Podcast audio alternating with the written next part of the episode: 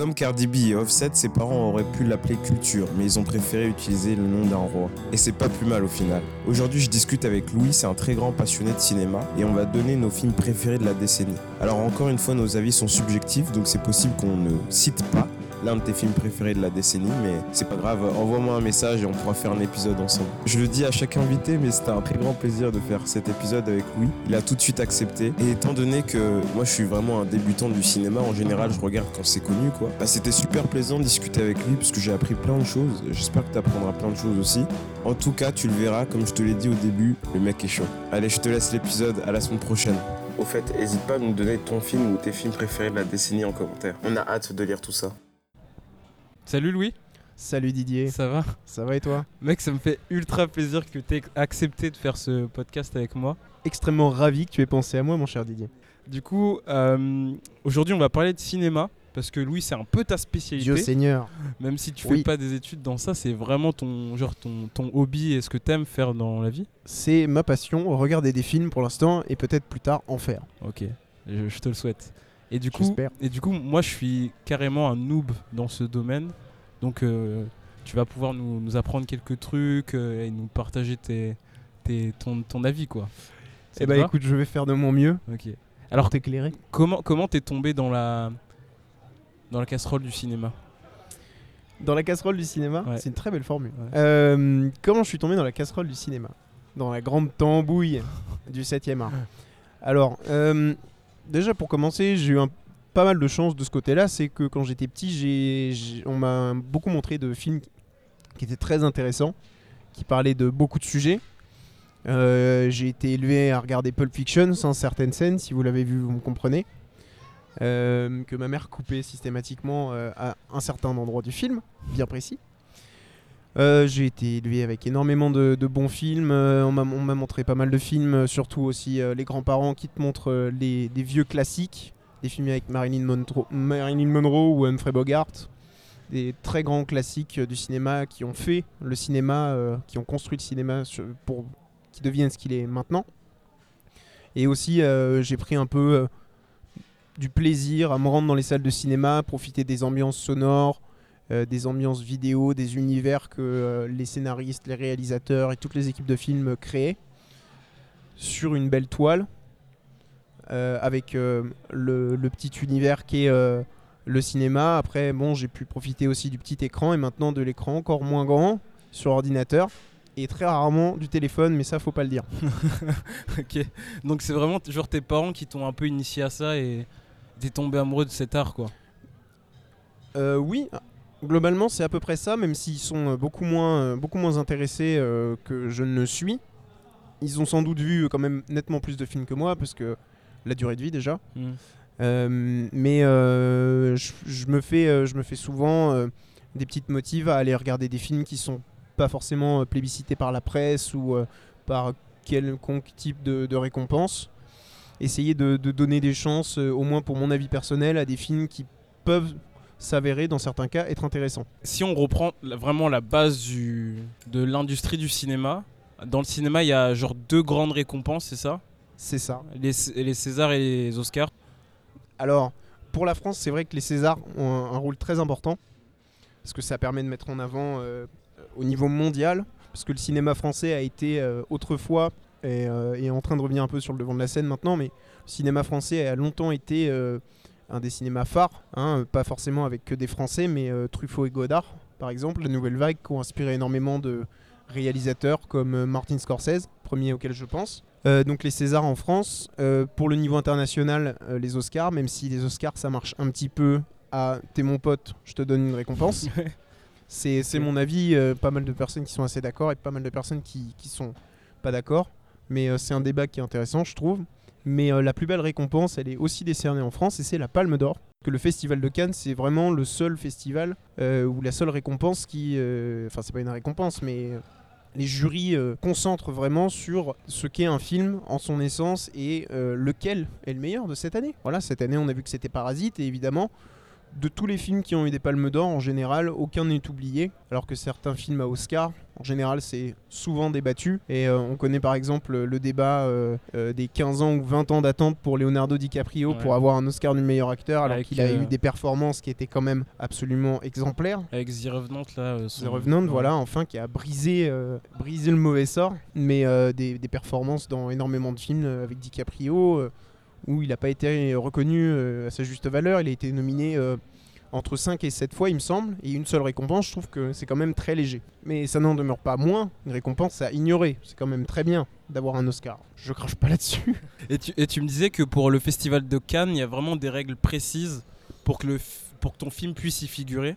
Oui, il y a des règles très précises et c'est ça qui, euh, en mon sens, en fait euh, un événement très particulier. Déjà, il faut que le film ne- n'ait pas en- encore été euh, diffusé euh, au cinéma. au cinéma ou même pour des, des séances tests. Évidemment, il faut que l'équipe du film, par exemple, euh, ait eu le temps de le voir.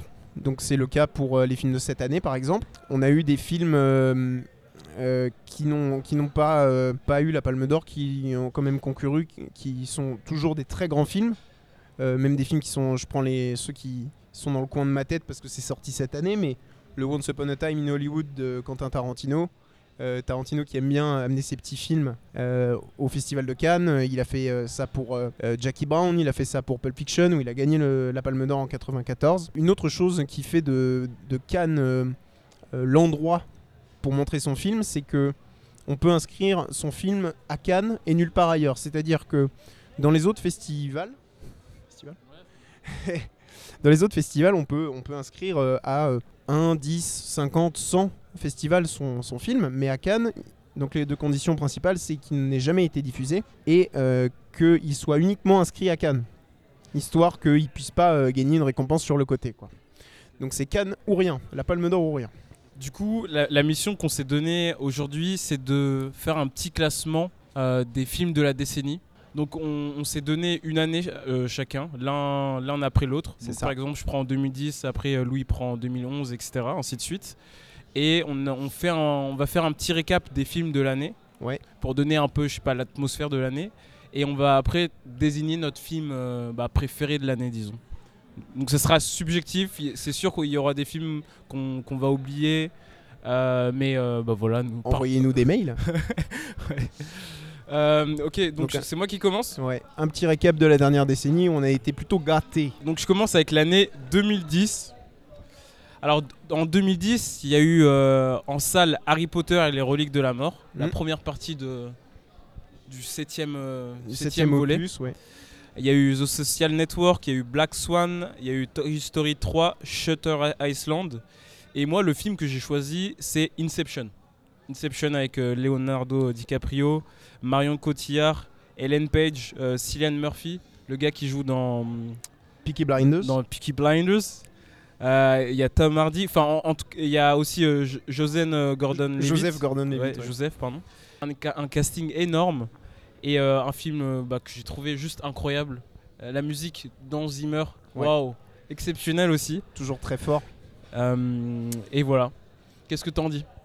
Bah écoute, je suis assez d'accord avec Inception. C'est vrai que c'était un film qui était euh, très novateur. On connaît euh, Christopher Nolan pour ses scénarios euh, très développés dans un contexte particulier. Donc évidemment, on a eu le droit à, Inception, on a aussi eu le droit à Memento, la trilogie du Dark Knight. C'est vrai que Inception sort un peu du lot dans, dans ces catégories de films de Christopher Nolan, dans les mindfuck, hein, si on peut utiliser ce terme.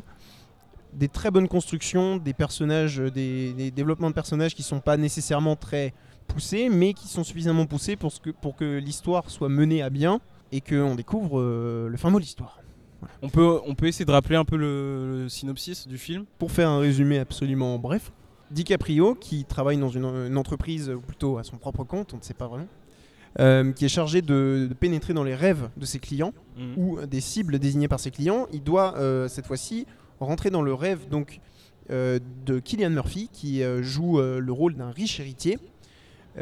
DiCaprio est embauché par le concurrent, le futur concurrent du riche héritier, pour essayer de, faire en sorte que le riche héritier ait l'idée lui-même de couler sa propre entreprise Donc DiCaprio va essayer de pénétrer dans ce rêve avec son équipe, composée donc de lui-même, de Joseph Gordon-Levitt, Tom Hardy et Ellen Page, afin de, de bien lui ancrer l'idée dans la tête. Et ça se passe même à un niveau surdimensionnel d'un multiverse du rêve, puisqu'on a un rêve, dans un rêve, dans un rêve, puisque les solutions les unes après les autres ne fonctionnent pas.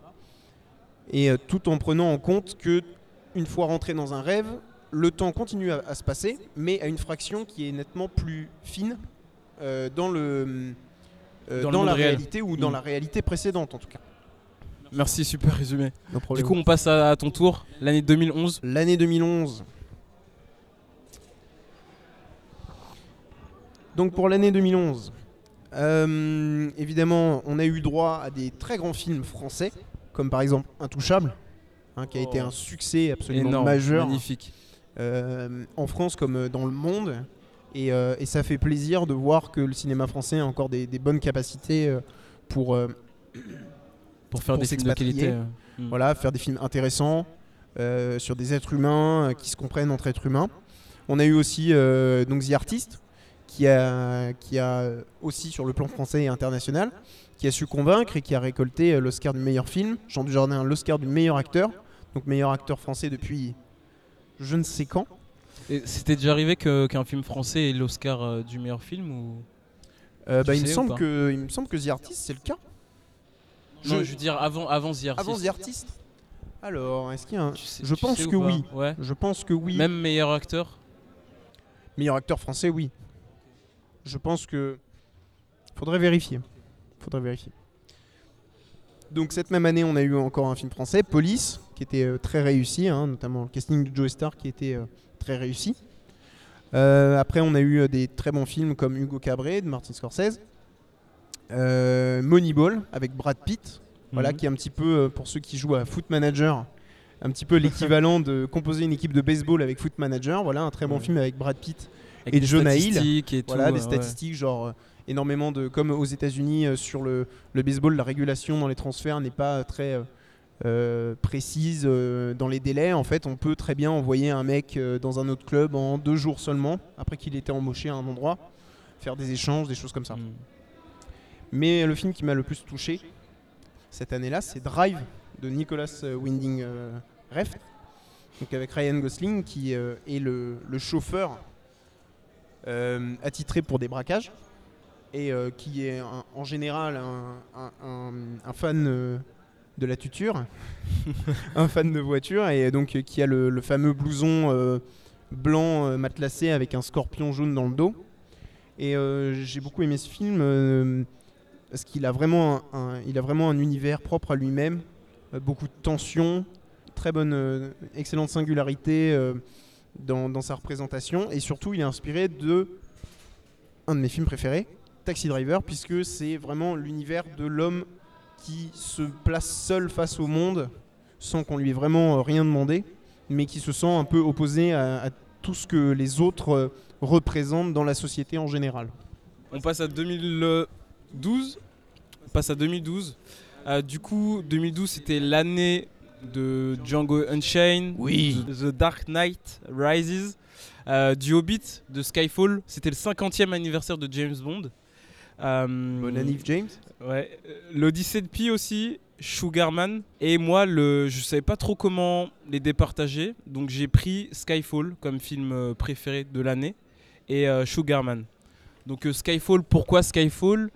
Euh, Parce que j'ai trouvé le film magnifique. Je me rappelle que j'étais allé au cinéma pour le voir. Visuellement, c'était vraiment une claque. Enfin, il y avait, c'était vraiment beau. La musique d'Adèle, incroyable aussi. Et le, et le jeu d'acteur de Daniel Craig était euh, exceptionnel. Ouais, le mal alpha, euh, le mal alpha euh, qui, qui domine le monde par le, le simple pouvoir de son Walter PPK. Enfin, maintenant, ça a un peu évolué. Mais non, c'est vrai que c'est un film qui est très bien construit. On, a, on a été habitué, enfin, moi personnellement, par exemple, mon James Bond préféré, c'est Sean Connery. Parce que c'est, euh, en mon opinion, le- ce qui euh, représente le, le- le mieux l'image du James Bond ancien. Pas que je l'idolâtre, parce que c'est quand même un mec qui fout des gifles euh, aux femmes, euh, qui est un petit peu euh, forceur euh, dans, dans certains domaines. Mais, mais c'est vrai que Daniel Craig incarne très très bien et on va, on va avoir la chance de l'avoir une dernière fois avant qu'on change de James Bond. Peut-être Idris Elba, hein, on Mhm. ne sait pas. peut-être Idris Elba. J'adorerais voir Idris Elba James Bond. Ça aurait de la gueule. Mais enfin bref. Daniel Craig, ouais, qui est très antipathique euh, dans son rôle de James Bond, très séducteur, sans faire trop d'efforts. Et, euh, et en même temps, euh, une des scènes, une des meilleures scènes que j'ai vues dans cette décennie, c'est la scène où il la poursuite, tu sais, sur les toits en motocross et après qui se finit sur un train. Ouais, ouais. Et, euh, et- et, euh, Très donc, impressionnant. euh, Daniel Craig qui se fait tirer dessus et qui fait une chute. Cette chute me, dans me hante ouais. parfois. Une chute d'une centaine de mètres droit dans, dans un ravin, dans l'eau. En dessous, j'ai trouvé cette scène absolument incroyable. Et c'est super que tu parles de cette scène parce que ce que j'ai aussi beaucoup aimé dans Skyfall, c'est que on voit vraiment James Bond dans ses retranchements, dans son passé, dans son histoire. exact. Et c'était vraiment intéressant de voir ça. Ouais, c'est vrai parce que on a, on a toujours l'impression que c'est évidemment euh, C'est car- carrément un robot, quoi. Ouais. Il- pas d'émotion, pas d'émotion, pas d'histoire, euh, rien. euh, une, une conquête, une mission, une conquête, une exact, mission, peut-être deux conquêtes, peut-être deux missions. Mm. À part euh, quelques films où on le voit euh, allongé sur une table avec un laser qui est sur le point de le découper en deux.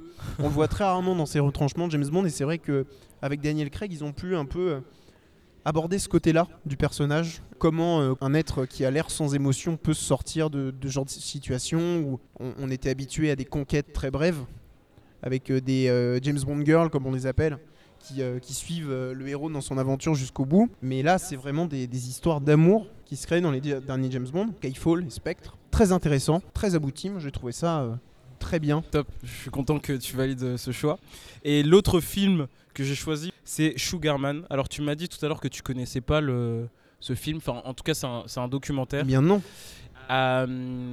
J'ai j'ai connu ce, ce documentaire grâce à une vidéo de Seb Frit, donc j'imagine que tu l'as pas vu, qui, euh, qui explique un peu l'histoire du documentaire, etc. Du coup, si on explique un peu le documentaire rapidement, c'est l'histoire d'un chanteur qui s'appelle Sixto Ro- Rodriguez, qui sort deux albums de suite euh, aux États-Unis. C'est dans les années euh, euh, 1970, euh, je crois. Et, euh, et ces deux albums font un flop. Personne les écoute, etc. Du coup, il arrête, de, il arrête la musique et, il décide de recommencer dans ses, à faire des petits boulots. Et, euh, il se trouve que ces deux albums vont arriver euh, en Afrique du Sud. Ils vont connaître un succès monstre, tel point qu'il sera aussi connu que les grandes stars, euh, les Rolling Stones, etc. de l'époque. Ah d'accord. Il va vendre, je crois, un demi-million d'albums, quelque chose comme ça. Ouais, ok, c'est balèze. Et pendant, et pendant ce temps-là, lui, il va continuer à vivre sa vie euh, aux États-Unis sans savoir qu'il est euh, excessivement connu euh, en Afrique du Sud. Jusqu'au jour où deux mecs commencent à enquêter sur bah, qui est Sixto Rodriguez, tu vois. Et ils vont le retrouver aux États-Unis. Ils vont lui dire Ouais, t'es t'es ultra connu. Au début, il va pas les croire, etc. Et euh, au final, euh, ils vont tous aller euh, en Afrique du Sud et il va faire des concerts, etc. Et il, va, il va vraiment se rendre compte que c'est une star là-bas et, et voilà. C'est une belle histoire. Ouais, c'est une super belle histoire. Ce qui est un peu tragique, c'est que le réalisateur a vraiment fait le documentaire lui-même, c'est-à-dire qu'il a tourné des. il a fait des dessins, c'est lui qui a filmé, etc. Non, non. Euh, il a eu, je crois qu'il a eu un Oscar, l'Oscar du meilleur, euh, l'Oscar du meilleur documentaire, pardon, en Ouais. 2013. Et euh, au final, euh, il n'a pas su gérer le succès. Et puis il avait, je pense qu'il avait peut-être des problèmes déjà avant. Et euh, au final, il s'est suicidé quelques, quelques années après avoir fait ce documentaire. Ah, encore un talent de perdu. hein. Ouais. Mais vraiment super, super documentaire, je te le conseille vraiment. Bah, lui, écoute, euh. Je prends Voilà. ta recommandation. Sugarman. Sugarman. Donc c'est à ton tour, 2013. 2013. Alors 2013, c'est une très grande année. Euh, J'ai trouvé, puisqu'on a pu avoir des films comme 12 Years a Slave, qui a eu l'Oscar euh, l'année suivante. Très balèze comme film. On a eu aussi Inside Llewyn Davis, euh, encore une collaboration des frères Cohen, qu'on connaît aussi pour des très très très très grands films du cinéma, The Big Lebowski, Fargo, ou encore No Country for Old Men. Personnellement, c'est un de mes... du coup, c'est un duo, mais c'est un de mes duo réalisa- de réalisateurs préférés, puisqu'ils écrivent et euh, réalisent leurs propres films. Et je trouve que ça marche toujours très très bien. Euh, on a eu aussi euh, cette année-là deux films avec DiCaprio. On a eu Gatsby le Magnifique, qui est un remake du film qui était sorti dans les années euh, euh, 60, il me semble. Donc avec une photographie absolument incroyable, des très belles images, très belles couleurs. Donc DiCaprio au top de sa forme. Euh, avec aussi euh, Tobey Maguire hein, qui enlève le masque de Spider-Man et ça fait plaisir. On voit qu'il a des, des grosses capacités. D'autres talents. Voilà. Euh, on a aussi Le Loup de Wall Street de Martin Scorsese, très Incroyable, gros film. sur Jordan Belfort. Donc euh. DiCaprio, encore une fois, cette fois-ci accompagné de Jonah Hill, avec des petites apparitions de John Berntal et de Jean Dujardin. Très gros film, évidemment, avec le soutien inconditionnel de Margot Robbie dans l'épouse qui commence peu à peu à détester son mari, un, petit peu euh, qui est un peu traitée comme une femme trophée mais qui ne veut pas l'être. Hein, et ça se comprend. Hein, c'est très rabaissant comme position. Mais euh, non, non, un film très très intéressant. Évidemment, un film très chouette aussi, euh, The Place Beyond the Pines, avec Bradley Cooper, Ryan Gosling et Eva Mendes. Hein, comment, pour résumer rapidement, comment un, petit brigand qui va se faire arrêter par un, par un policier va influencer sur ce même policier pour que quelques années plus tard, il essaye de devenir procureur. Dans, c'est dans un, un petit état, euh, un petit, un petit comté de l'état de New York ou de, du New Jersey. Voilà, mais le film qui m'a le plus marqué, dans l'année de tambour. 2013, c'est Prisoners. Prisoners de Denis Villeneuve avec euh, Jake Gyllenhaal, décidément qui a une grosse carrière qui l'attend, je pense, qui en a déjà entamé un petit boom et qui a une très grosse carrière devant lui. Euh, Jake Gyllenhaal accompagné par Paul Dano euh, qu'on a vu dans There Will Be Blood de Paul Thomas Anderson et accompagné aussi de Hugh Jackman qui fait un rôle qu'il n'a pas l'habitude de faire parce qu'il a été, on l'a très souvent vu dans des films comme Logan, hein, les films où il, il incarne Wolverine, un personnage très, très froid, euh, très antipathique. hein, euh, je réutilise ce terme parce qu'il s'applique, il s'applique bien là. Mais non, un film avec une très belle photographie, voilà, une photographie de Roger Dickens. On en parlait tout à l'heure avec, euh, Didier. Mais donc Prisoners, donc comment, comment Hugh Jackman va essayer de, retrouver sa propre fille qui a été kidnappée, en, réussissant à, à attraper un des, des- un des kidnappeurs présumés, qui est joué par Paul Dano, un mec un petit peu paumé, euh, défiguré, euh, qui a l'air un petit peu un petit peu cinglé, mais qui se révèle être euh, quelqu'un de cinglé, voilà. Euh, non, pas de spoiler sur ce film parce que c'est très très bien, le suspense jusqu'à la fin. Jake Gyllenhaal dans le flic névrosé euh, qui essaie de, de tirer au clair euh, l'histoire. Franchement, un film qui, qui ne lâche pas le, le spectateur d'un début à l'autre, la grosse tension pendant deux heures. Et moi j'aime. Et mais c'est différent de Tekken, parce que le, le scénario que tu m'as expliqué, ça, me rappelle Rien un peu Tekken. Te- Tekken parce que Tekken c'est un film comme je dis à l'américaine, c'est-à-dire des films à l'américaine, il y a des trucs comme euh, des films que j'adore comme Il faut sauver le soldat Ryan, Ouais. euh, qui a évidemment des, des belles nuances euh, qui ne sont pas, qui n'appartiennent pas au registre de ce que j'appelle les films américains. Donc film américain c'est genre American Sniper, le mec qui est surpuissant, sur, surcapable de tout. Là dans Prisoners on a des personnages qui sont donc le personnage de Hugh Jackman qui est un civil qui cherche sa fille et le personnage de Jake Gyllenhaal qui cherche la fille de Hugh Jackman mais d'un point de vue policier. Et on voit les deux approches qui sont complètement différentes d'un père déchiré qui cherche sa fille euh, au prix de sa vie s'il le, faut et Jake Gyllenhaal qui essaye de, prendre une approche plus méthodique mais toutes les pistes semblent euh, mener à un seul point et ce point se brouille systématiquement rien à voir avec Tekken. Vraiment une construction qui est très très euh, particulière, très intéressante. Je te conseille énormément ce film. De tous les films qu'on va citer, ça fait partie du top 3 qu'il faut que je te conseille. je note. Parce que Prisoners, c'est vraiment une, une réussite totale. passe à l'année 2014. Alors l'année 2014, euh, Louis, c'est vraiment l'année où j'ai eu le plus de mal de, à choisir le film, mon film de l'année. Parce Ouais. qu'il y a vraiment beaucoup de films que j'ai beaucoup aimés. L'année 2014, c'est une merveilleuse histoire du temps sur, euh, avec, euh, sur l'histoire de Stephen Hawking. Ouais.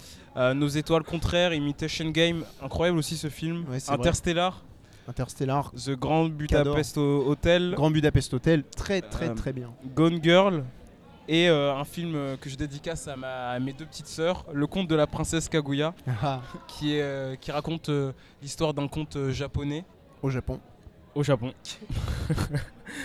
et du coup, si je devais choisir euh, mon film de l'année, il y en a encore deux cette fois-ci. Euh, ce serait Interstellar, parce que je suis, je suis obligé, sinon euh, j'ai une amie qui me tuerait, parce que c'est elle qui me l'a fait regarder. Et ce serait aussi une, merve- une merveilleuse histoire du temps. Pourquoi Interstellar? Parce que Interstellar? Ouais, c'est les, les scènes, les scènes dans l'espace, les, les visions. D'ailleurs, on peut le noter, mais comme on a vu ça il y a quelques mois, la première vision d'un trou noir qui a été euh, très bien représenté dans Interstellar, alors que personne n'en avait encore l'idée, puisque c'est tout récent. Interstellar, c'est 2014, on l'a dit.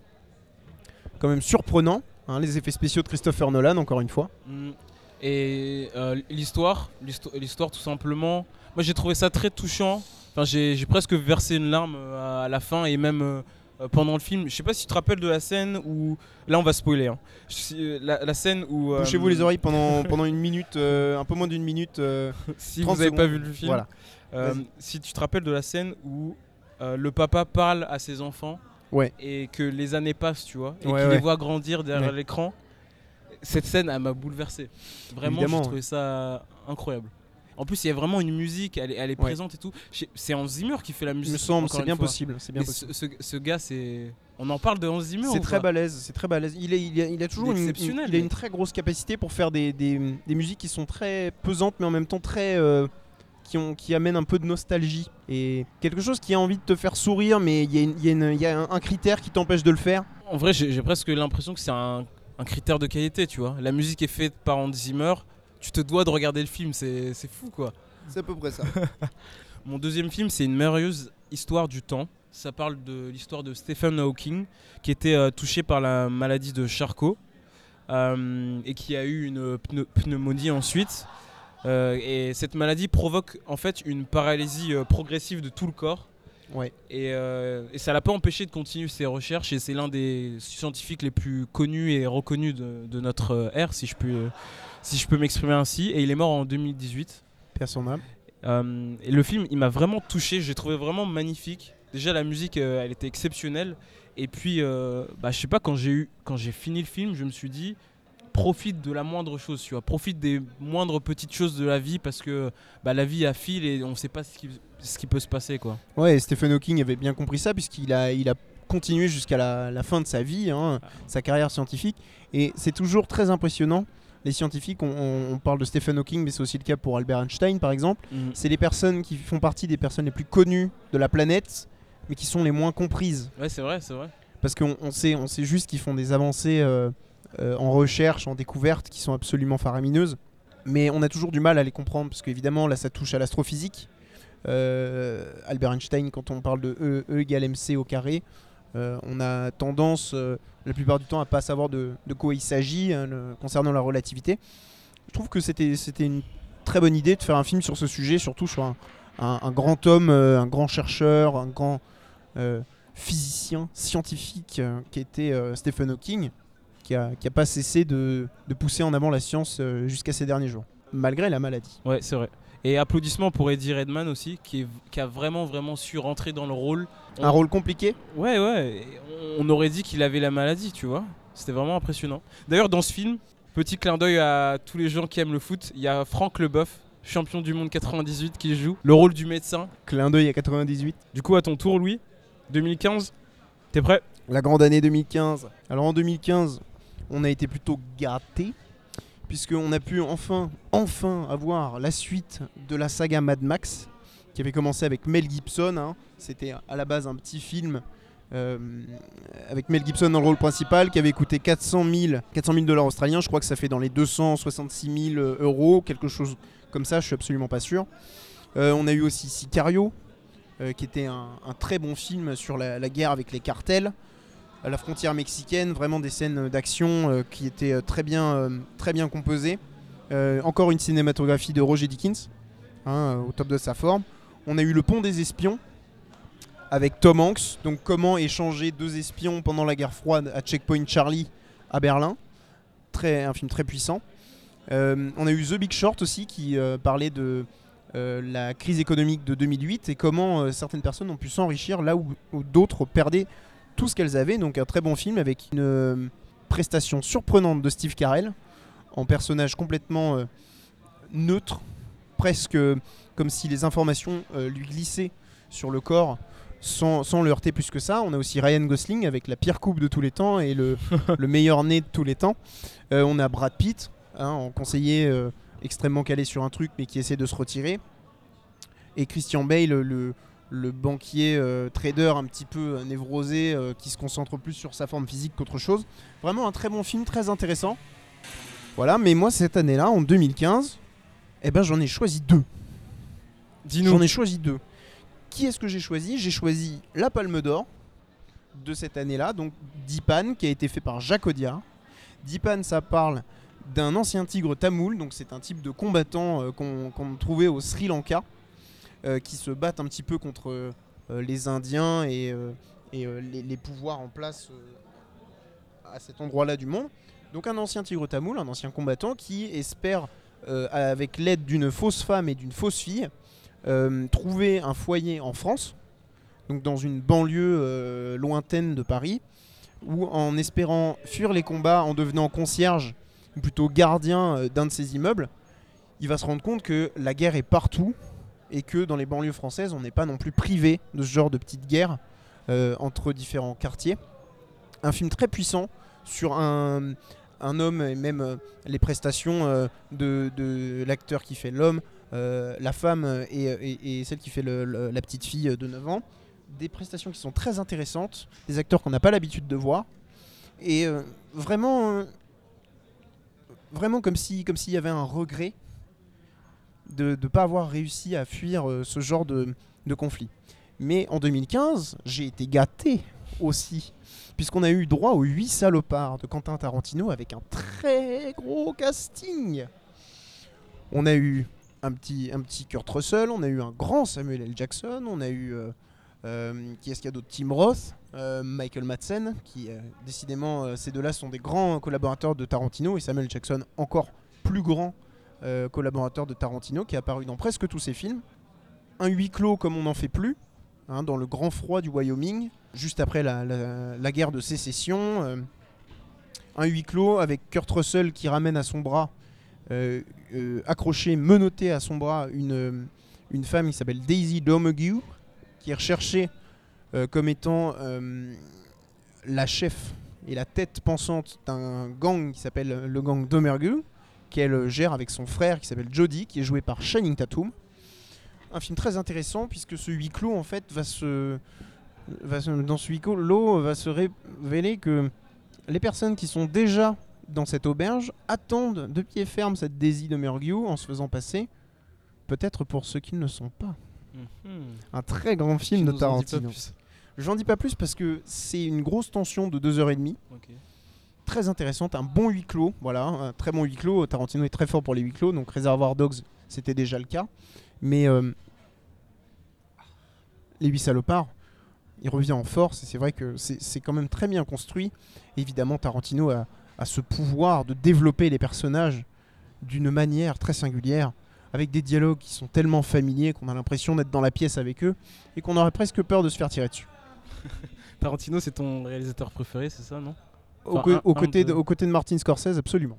Du coup, on, est, on en était où euh, dans notre liste? C'était à toi ou c'est à moi? À. Euh, je crois que c'est à toi pour 2016. C'est parti. 2016. Alors 2016, il y a eu Star Wars Rogue One, euh, premier volet de la trilogie, je crois.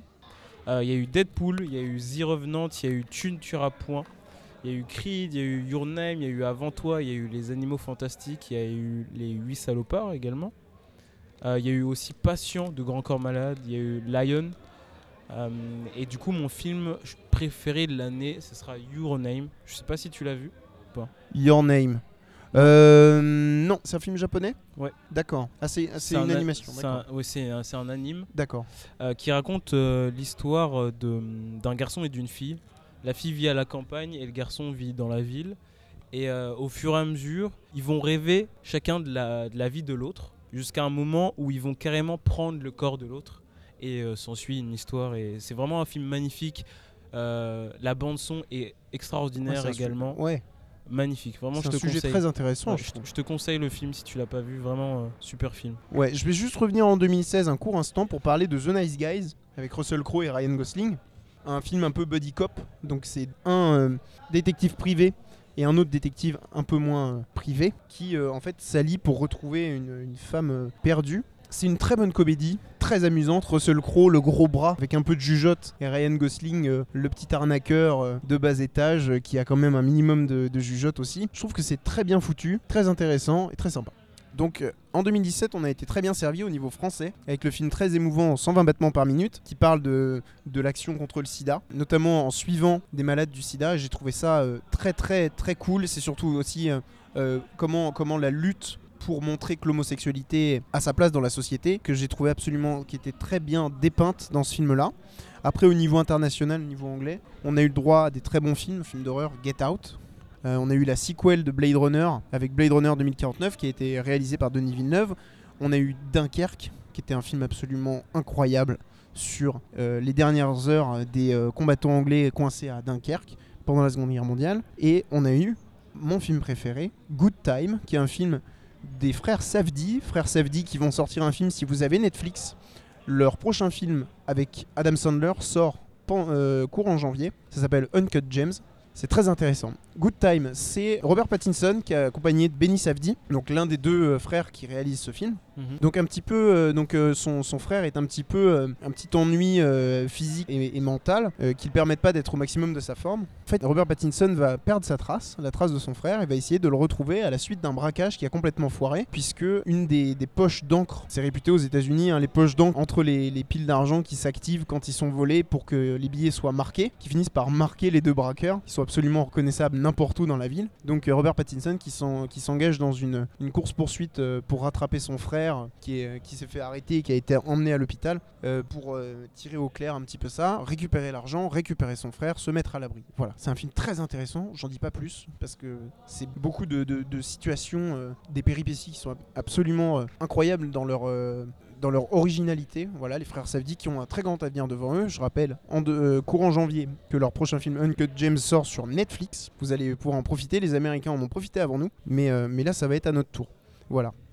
Et euh, aussi, juste pour noter que Robert Pattinson fait décidément des très bons choix de carrière. Et je suis très content pour lui. Merci Louis. Du coup, on passe à 2018. Alors 2018, grosse année aussi. Euh, Il y a eu Green Book, Bohemian Rhapsody, Avengers, euh, Capernaum, Ready Player One, A Star Is Born, The Hate We Give, My Hero Academia. Ça, c'est un anime. Je sais pas si tu connais l'anime. Incroyable, le film incroyable, je l'ai vu euh, au Grand Rex avec tous les fans et tout, Mm. ça criait dans la salle. Euh, Il y a eu aussi euh, Rémi sans famille, le film. Ouais, le français. Ouais. Il y a eu aussi La Favorite.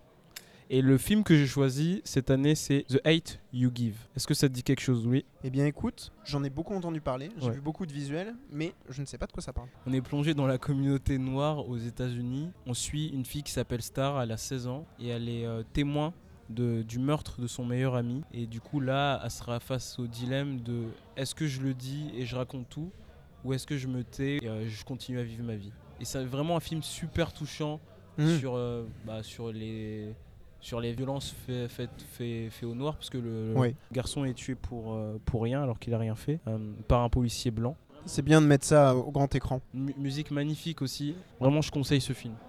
The Hate. J'en ferai une priorité sur ma liste. Et c'est un film de George Tilliam, c'est ça? C'est ça. George Tillman. Tillman, Tillman Jr. George Tillman Jr. Avec Amandla Stenberg dans le rôle principal.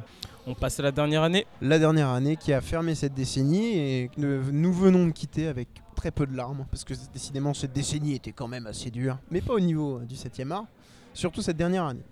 Alors cette dernière année, je n'ai pas un film, je n'ai pas deux films, j'ai trois films. Oh. Pourquoi j'ai trois films? Eh bien déjà je vais parler des autres films qui m'ont beaucoup touché. Au niveau français, il y a trois films qui m'ont énormément touché. C'est Le Dain, d'abord, de Quentin Dupieux, avec un Jean Dujardin qui était absolument impeccable, dans des rôles qu'on n'a pas l'habitude, euh, dans lesquels on n'a pas l'habitude de le voir. Donc on le connaît pour OSS 117, un gars, une fille, euh, The Artist. Là c'est un, un- un mec un peu névrosé.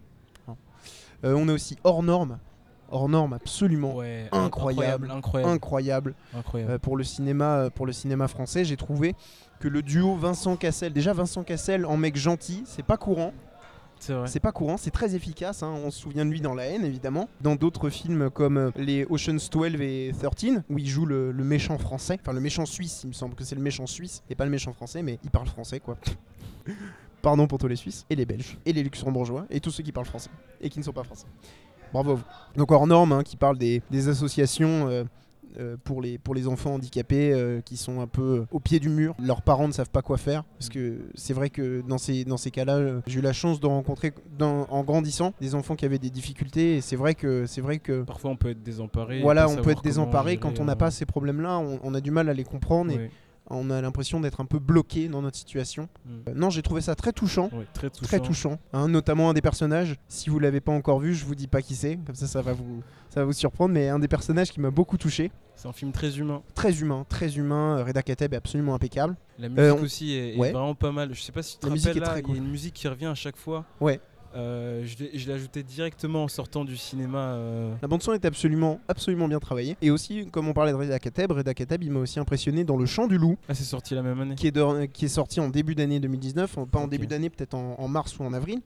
Mais euh, c'est là que je me suis dit que le cinéma français avait encore toutes ses chances, parce que Le Chant du Loup, ça a l'air d'être une super production. Ça a été filmé avec un, un vrai sous-marin lanceur d'engins, donc. Euh, euh, euh, ah bah oui, oui monsieur. Mais non, c'est un film qui est très très bien. Donc euh, c'est Reda Kateb, euh, François Civil, Omar Sy, Omar Sy, ouais. qui est absolument super en tant qu'intendant responsable de, de l'équipage. Euh, ensuite, évidemment, on a eu le très grand Joker, hein, qui est aussi inspiré de Taxi Driver, comme on parlait de Drive tout à l'heure. Joker qui a impressionné beaucoup de monde, qui a beaucoup divisé la communauté. C'est le film sur un, enfin, de l'univers des super-héros qui ressemble le moins un film sur l'univers des super-héros.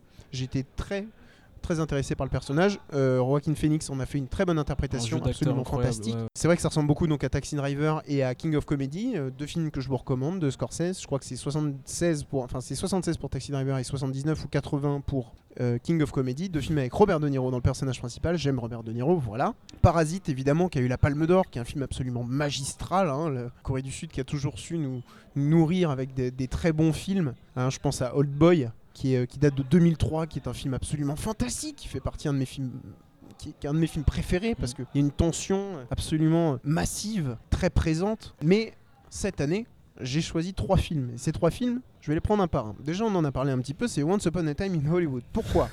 Parce que les images, premièrement, les images, ce sont les meilleures images qui sont sorties de toute l'année. C'est vrai que c'est un beau film. Visuellement, c'est un beau film. Un film qui est très coloré, très visuel, impeccable. Les images sont très bien maîtrisées. Encore Richardson, hein, qui a beaucoup travaillé avec Tarantino ces dernières années, sur ses euh, deux ou, ou trois derniers films. Euh, c'est un scénario qui est super original. Et évidemment, Tarantino aime bien remanier l'histoire à sa propre sauce. On l'a vu dans Inglourious Basterds. C'est un film qui m'a fait du bien. Voilà. Et je ne savais pas pourquoi, mais en sortant du cinéma, déjà je l'ai vu Day One, hein, qu'on se le dise. Mais la première chose que j'ai eu envie de faire en sortant du cinéma, c'est me boire un coca frais en bouteille et de me fumer une bonne cigarette industrielle. Voilà. Donc, vous pouvez boire du coca, mais pas trop. Mais je sais pas en fait. Je vais pas dire que quand je vois des gens cloper à l'écran, ça me donne envie de cloper. C'est pas vrai. J'ai envie de cloper quand j'ai envie de cloper. A priori, rien n'influence vraiment ça. Mais quand j'ai vu tous ces mecs qui utilisaient la cigarette comme un élément de style, et moi, moi je fume des, pour votre information, je fume des roulés. J'en tiens une dans la main gauche. Ne fumez pas, c'est pas bien. Ne fumez pas, c'est pas bien. Franchement, c'est difficile d'arrêter. Mais dans les années 60, c'était même c'était plébiscité par les médecins de fumer. C'était c'était Ouais, recommandé comme quoi c'était bon pour la gorge. C'est absolument extraordinaire. Je, sais pas pourquoi j'ai eu cette sensation de vouloir boire un coca en bouteille et de fumer une, une, une clope industrielle, mais je sais pas, ce film, il m'a un peu replongé dans quelque chose que j'ai pas vécu et je m'y suis senti bien. J'ai- J'avais l'impression d'être à la maison. Bon, J'ai- cru que t'allais me dire en sortant du cinéma, j'ai eu, eu envie de filmer mes pieds. Parce qu'on peut se le dire, Tarantino a un problème avec les pieds, non? Il kiffe les pieds, non? Si vous vous posez la question avant d'écouter ce podcast, je vais vous répondre tout de suite. Oui, Il kiffe les pieds à chaque Tarantino fois. est, fiti- est fétichiste des pieds. Voilà. Il s'en cache pas. Dans tous les films, dans Pulp Fiction, euh, euh, Ouais. comme dans Kill Bill aussi dans Kill Bill, évidemment. Voilà. Surtout euh, euh, les pieds du Motorman, hein, il aime bien les mettre à l'écran. Mais en général, dès qu'il y a une femme dans ses films, euh, il va essayer de mettre Ouais, pas mal d'attention vrai. C'est sur vrai que c'est une fille aussi dans Once Upon a Time Ouais. qui, qui montre ses pieds. Ensuite, les deux autres films, euh, le deuxième autre film que j'ai très apprécié cette année, c'est euh, Marriage Story avec Scarlett Johansson et Adam Driver. L'histoire d'un couple qui n'a pas l'air de, s'en vouloir énormément euh, pour les actes qu'ils ont commis, mais qui finit par divorcer de manière fracassante, vraiment dans un fracas rocambolesque. Il y a une scène d'engueulade aux deux tiers du film qui est absolument incroyable. Euh, une scène où ils sont filmés euh, chacun euh, face à face. Adam Driver sort sa meilleure prestation depuis qu'il est dans l'industrie du cinéma, vraiment sa meilleure prestation. L'homme désabusé qui a l'impression d'avoir fait une erreur quelque part mais qui arrive pas à savoir quoi, qui s'en veut. Et Scarlett Johansson qui essaye comme elle peut d'oublier l'homme qu'elle a aimé avec qui elle a eu un enfant Adam Driver qui, doit se, se faire à l'idée que son enfant sera plus tout le temps à ses côtés. Vraiment, c'est un film qui m'a énormément touché. J'ai pas, j'ai pas connu ça, les parents divorcés, mais ça a touché un point sensible de mon âme et je pouvais pas le, je pouvais pas parler de 2019 sans parler de ce film-là. Il est sur Netflix, je crois. Il est sur Netflix, absolument, c'est une production Netflix. Et comme on est sur les productions Netflix, on va y rester et on va parler de The Irishman de Martin Scorsese. Alors, 3h30, je sais ce que vous, avez, ce que vous allez dire, c'est long. Quand on est un fan de cinéma comme moi, la longueur, ça n'existe pas. À vrai dire, comme Once Upon a Time in Hollywood qui dure 2h45 ou 50, comme The Irishman qui dure 3h30, ou comme Il était une fois l'Amérique de Sergio Leone qui dure 4h, on a toujours envie que ça dure plus longtemps. Pourquoi? The Irishman, déjà, c'est l'histoire, c'est, comme je dis, le film de gangster pour tous, tous les finir. Déjà, j'ai une théorie sur les films de gangsters, c'est que, on est d'accord, à une époque, il y avait beaucoup de films sur les westerns. Et maintenant, il y a beaucoup de films sur les gangsters. Enfin, c'est en train de diminuer, mais dans les années euh, de 70 jusqu'à 90, on a eu Le Parrain, on a eu énormément de films sur les gangsters, Les Affranchis, Casino. C'est un peu la suite logique. Les films euh, sur la mafia, les films de gangsters, c'est un peu la suite logique des westerns, puisque les westerns, c'est toujours des histoires de petits gangs désorganisés, et la mafia, c'est des gros gangs très organisés. Et je trouve que c'est une belle synthèse de tous ces films de gangsters, notamment ceux de Scorsese, hein, évidemment. Euh, il nous a régalé avec énormément euh, de films sur ce sujet-là, sur la mafia italienne, sur la mafia irlandaise aussi. Dans euh, The Departed, je crois que c'est Les Infiltrés en français, avec DiCaprio et Matt Damon et Jack Nicholson. The Irishman, c'est vraiment comment un, angle qu'on n'a jamais vraiment abordé dans les films de gangsters et c'est difficile de trouver des nouveaux angles dans les films de gangsters parce que ça se ressemble un peu toujours à mon plus grand plaisir j'adore ça. Non c'est comment, comment les, sacrifices que quelqu'un fait pour sa famille peuvent se retourner contre lui à n'importe quel moment. Évidemment le sacrifice d'entrer dans la mafia pour euh, assurer sa propre sécurité et celle de sa famille c'est un sacrifice humain évidemment. On voit euh, Frank Sheeran qui est interprété par Robert De Niro qui, euh, qui perd peu à peu l'attention de sa famille. Je trouve ça absolument c'est absolument magistral et surtout, surtout, alors, Al Pacino déjà, qui fait une prestation absolument impeccable, mais surtout, Joe Pesci. Joe Pesci, s'il n'a pas l'Oscar du meilleur acteur dans un second rôle, je jette, Tu manges ton je jette le jury entier des Oscars par-dessus le pont, le pont neuf. Parce que je ne, je ne laisserai personne d'autre que Joe Pesci avoir le- l'Oscar du meilleur acteur dans un second rôle. Je ne laisserai personne m'en empêcher. Et The, The Irishman peut concourir aux Oscars? Oui, Parce qu'il est sorti au cinéma, je crois, dans quelques salles de, cinéma pour pouvoir concourir. c'est aux États-Unis, ouais. Sinon, c'est interdit. Si, si ton film sort pas au cinéma dans quelques salles, Oui, je et crois puis il y a des délais. Il y a des délais aussi parce que euh, là l'année 2019 est terminée. Mais, euh, mais oui, évidemment, il y a des délais. Il y a des délais à respecter pour pouvoir euh, concourir aux Oscars, comme il y a des délais pour euh, pouvoir concourir à la Palme d'Or. Je vais juste parler d'un dernier truc très rapidement, dernier film pour 2019. C'est littéralement le dernier film que j'ai vu de la décennie, puisque je l'ai vu le 31 à 16h. C'est The Lighthouse de Robert Eggers, qui avait euh, euh, séduit euh, la foule avec The Witch, qui avait sorti quelques années auparavant. Là, c'est Robert Pattinson avec Willem Dafoe, qui sont deux gardiens de phare coincés sur une île. Alors qu'une tempête commence à faire rage au moment où ils sont censés repartir, ils vont pas réussir à repartir et ils vont commencer à devenir un peu suspects l'un envers l'autre. C'est un film sur la tension et pour renforcer cette tension, le réalisateur Robert Eggers a décidé de filmer en 4 tiers, ce qui est absolument rare et imprévu pour un film au, moins euh, en, en 2019, hein, même dans la décennie qui commence, c'est toujours au cinéma, vous pouvez aller le voir. Je trouve que c'est un film en noir et blanc, en 4 tiers, qui parle d'un- sujet euh, qui se passe dans les années 1890. J'ai trouvé ça absolument stupéfiant, euh, très intéressant, balèze. Honnêtement, balèze. Voilà. Pour finir, j'ai une petite question pour toi. Est-ce que tu penses pas que la prochaine décennie sera marquée par Netflix, Amazon Prime et, et consorts? Je pense que le problème qu'on a eu avec les, les grosses productions récentes, on a vu ça avec euh, la Weinstein Company, hein, euh, c'est que euh, déjà, la plupart du temps, c'est des mecs qui sont, qui sont pas normaux, qui sont, qui sont louches.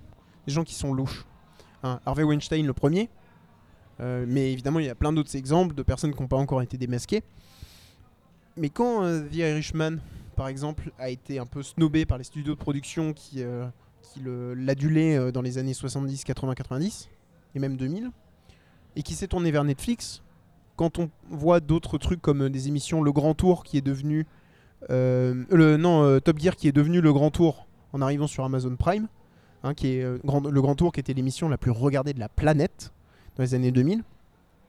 Moi, je suis assez content que ce soit des, boîtes comme Netflix ou Amazon qui sont capables de reprendre le flambeau des productions qui s'intéressaient trop à des films qui font de l'argent. Voilà. Parce que The Irishman, par exemple, c'est un film qui coûte 160 millions de dollars. Ouais, Je crois que c'est, je crois que le plus gros investissement de Netflix. C'est euh, beaucoup. C'est probablement le plus gros investissement de Netflix. Je te crois, ouais. je te crois euh, sur parole. Parce que c'est 160 millions, c'est énormément d'argent. Ils ont pris, ils ont pris un risque. Et au final, ils ont réussi à réunir Joe Pesci, De Niro, Al Pacino sous la direction de Martin Scorsese. Et ça, ça déjà c'est une première dans l'histoire. Les trois réunis dans le même film avec la direction de Martin Scorsese. C'est un très grand film. Et je pense que c'est un beau message qui est envoyé aux autres sociétés de production. C'est attention, on est là aussi. Et je trouve que c'est très bien. Donc tu penses qu'ils vont marquer euh, la prochaine décennie? Je pense et j'espère qu'on va avoir. La plupart du temps, les films Netflix, c'est quand même des films qualité. Hein, on va dire à 70% du temps, c'est des films d'une grande qualité, très intéressants. Pas toujours des super productions. Heureusement, parce qu'on en a de plus en plus des films qui coûtent des centaines de millions de dollars et qui sont pas très intéressants. Là, pour le coup, avec Marriage Story et The Irishman, cette année, en 2019, ils ont frappé très très fort. Et je les félicite. Merci Louis pour ce podcast. C'était super cool. Je me suis vraiment amusé. Et euh, on voit que tu es vraiment un fan de cinéma. Donc euh, Jusqu'à ma mort. allez, à plus. A plus. Salut. C'est une bonne situation, ça, Scribe Mais vous savez, moi je crois pas qu'il y ait de bonnes ou de mauvaises situations. Bah, Si je devais résumer ma vie aujourd'hui euh, avec vous, je dirais que c'est d'abord des rencontres. Euh, des gens qui m'ont tendu la main peut-être à un moment où je ne pouvais pas, où j'étais seul chez moi. Et c'est assez curieux de se dire que les hasards, les rencontres forgent une destinée. Parce que quand on a le goût de la chose, quand on a le goût de la chose bien faite, le beau geste, parfois on ne trouve pas euh, l'interlocuteur en face, je dirais, le miroir qui vous aide à avancer. Alors ça n'est pas mon cas, euh, comme je le disais là, puisque moi au contraire j'ai pu, et je dis merci à la vie, je lui dis merci, je chante la vie, je danse la vie, Euh, je ne suis qu'amour. Et finalement quand beaucoup de gens aujourd'hui me disent mais comment fais-tu pour avoir cette humanité? Eh bien je leur réponds très simplement, je leur dis c'est ce goût de l'amour, ce goût donc qui m'a poussé aujourd'hui à entreprendre une construction mécanique, mais demain qui sait euh, peut-être simplement à me mettre au service de la communauté, à faire le, don, le don de soi.